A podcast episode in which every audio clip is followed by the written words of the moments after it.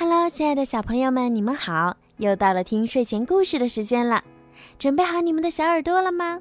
我们要听故事了。好啦，现在呢，小雨姐姐就要开始给你们讲今天好听的故事了。准备好了吗？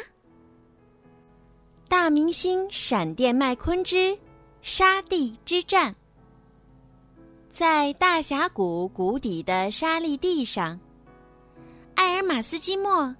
疾驰而过，谷底干涸的湖床上布满了大大小小的岩石和沙砾，但这些根本挡不住艾尔的大车轮。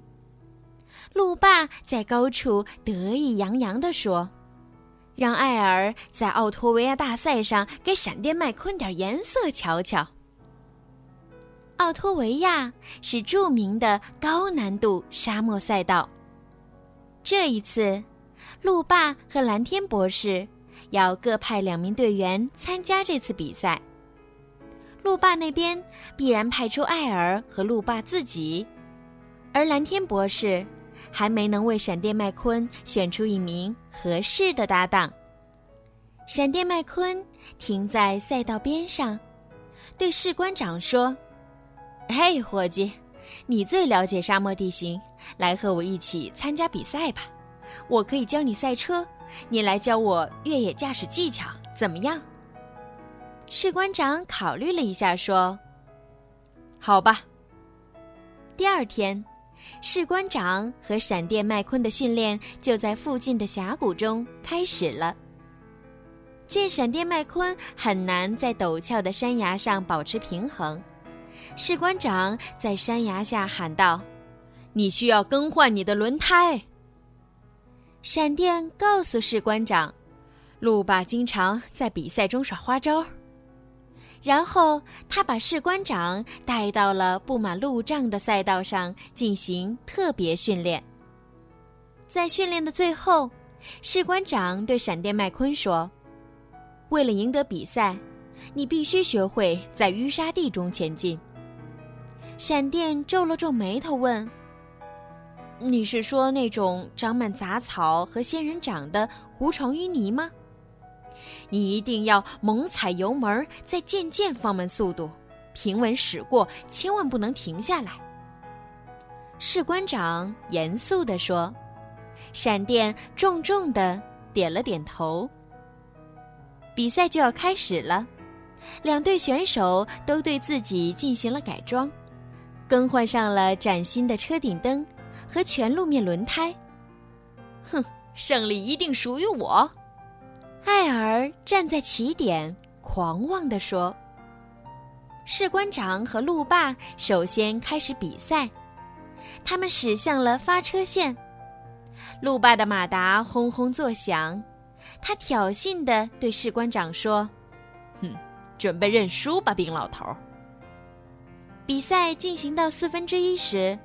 路霸开到士官长前面，向身后抛出了许多螺钉。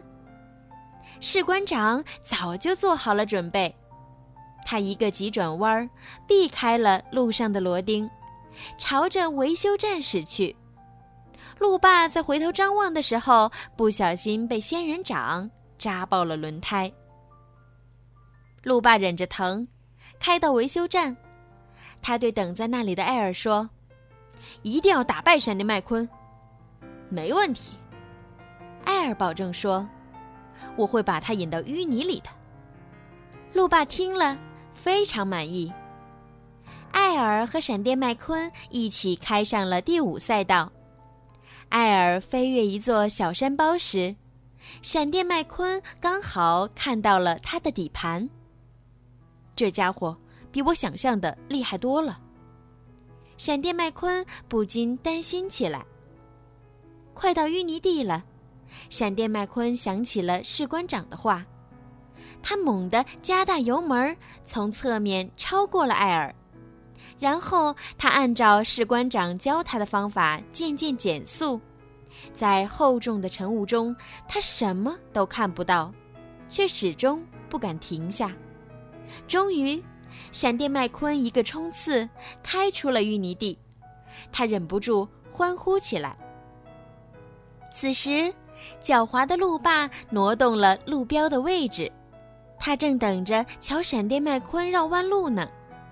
没想到的是，闪电麦昆早就看到了终点线，直接朝着终点开了过去。路霸因为扰乱比赛秩序，被裁判带走了。闪电和士官长共同赢得了这场比赛。闪电对士官长说：“祝贺你赢得了你的首场赛车比赛。”多谢了，士兵，我们的合作非常成功。士官长满意的说：“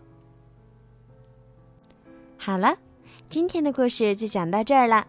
如果你们喜欢听小鱼姐姐讲故事，记得让爸爸妈妈动动手指，关注小鱼姐姐的微信公众号“儿童睡前精选故事”。